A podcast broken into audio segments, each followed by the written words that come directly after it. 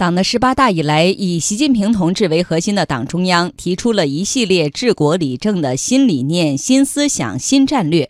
五年来，中国发生了巨大的历史性变化，取得了辉煌的成就。展望未来，尽管前行路上困难多多，但只要坚定信心、深化改革、狠抓落实，中国经济必将稳中求进，开创新局。积水中流，奋击者进。为迎接党的十九大胜利召开，经济之声从今天起播出十集报道《积水中流》。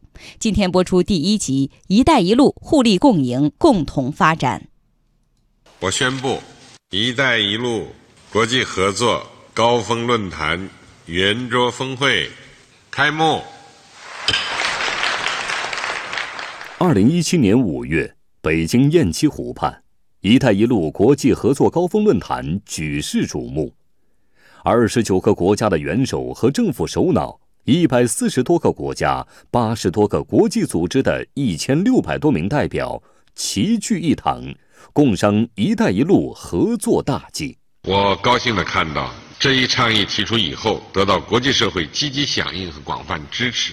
四年前的二零一三年九月七日。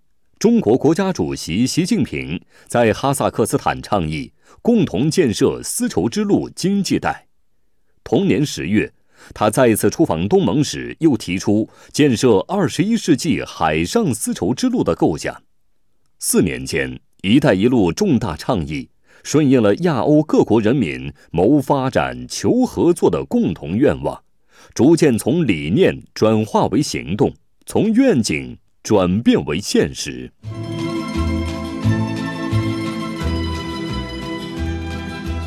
二零一五年七月八日，俄罗斯重要的工业和文化城市乌法，正在这里举行的金砖国家领导人第七次会晤上，俄罗斯总统普京发出声音，对接“一带一路”。丝绸之路经济带计划和我们的跨欧亚大铁路项目，以及欧亚经济联盟框架内的一些计划，都说明一个问题，那就是我们需要凝聚力量。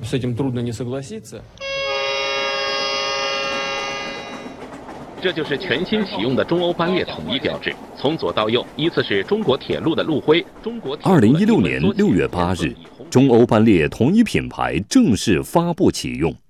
分别从重庆、成都、郑州、武汉、长沙、苏州、东莞、义乌等八地始发的中欧班列，源源不断地开往欧洲主要城市，成功架起了中国与欧洲之间快捷畅通的商贸大通道。二零一六年十一月十三日，巴基斯坦中资港口瓜达尔港正式开航。这是一带一路示范和先行项目传出的重大捷报。巴基斯坦前总理谢里夫在开通当日发表了热情洋溢的演说。今天标志着新时代的黎明。中巴经济走廊是为了全体巴基斯坦人民，将惠及每一个地区和省份，把中巴经济走廊打造成两国成功合作的典范，以及中巴友谊的旗舰项目。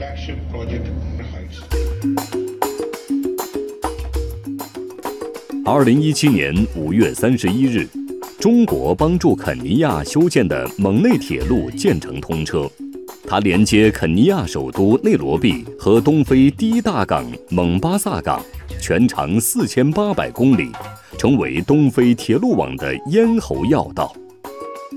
大多数乘客是第一次坐火车。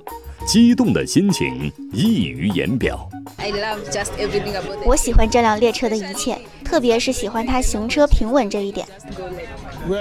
我们进入到了一个新时代，迎来了一个高效率的外出旅行系统。“一带一路”重大倡议提出四年间，中国与许多国家发展战略实现顺利对接，一大批有影响力的标志性项目成功落地。基础设施联通网络初步成型，沿线商贸流通、产业合作蓬勃发展，民众开始从合作中得到实惠。二零一六年一月，中国发起成立的丝路基金首单投资项目落地，巴基斯坦吉拉姆河卡洛特水电站主体工程开工。建成之后，将为巴基斯坦人民每年提供三十亿千瓦时的清洁能源。二零一六年一月，由五十七个国家共同筹建的亚投行在北京开业，仅一年时间就为七个亚洲发展中国家的九个项目提供了超过十七亿美元的贷款。截止目前，中国已同“一带一路”沿线十七个国家共同建设了四十六个境外合作区。二零一四年至二零一六年，中国同“一带一路”参与国家贸易总额超过三万亿美元，对“一带一路”参与国家投资累计超过五百亿美元。二零一七年五月十五号，“一带一路”国际合作高峰论坛成果清单出炉，两百七十多项成果将对“一带一路”建设形成有力支撑，增强各方推进合作的信心。“一带一路”源于中国，但属于世界。它东连亚太经济圈，西接欧洲经济圈，沿线国家超过六十个，人口数量和经济体量分别约占全球的六成和三成。它普惠世界，越来越成为开放包容的国际合作平台和各方普遍欢迎的全球公共产品。联合国秘书长古特雷斯，这不只是发展物质的项目，还能凝聚民心。诺贝尔经济学奖获得者斯蒂格利茨，虽然今后改革还有很多路要走，但在我看来，中国做出的这些抉择令人钦佩。Very, very impressive. 澳大利亚前总理陆克文，“一带一路”这个概念是一个。看得见的、摸得着的，我特别喜欢这方面的说法。飞机场、高速公路、高铁、电，我们都知道，很具体的。大雁之所以能够穿越风雨、行稳致远，关键在于其结伴成行、互相借力。“一带一路”倡议秉持的正是和平合作、开放包容、互学互鉴、互利共赢的丝路精神。它是中国智慧对世界经济和治理体系的真诚奉献，更是中国梦与沿线各国梦想紧密相连的命运共同体。共商合作大计，共建合作平台，共享合作成果，让“一带一路”建设更好地造福于各国人民。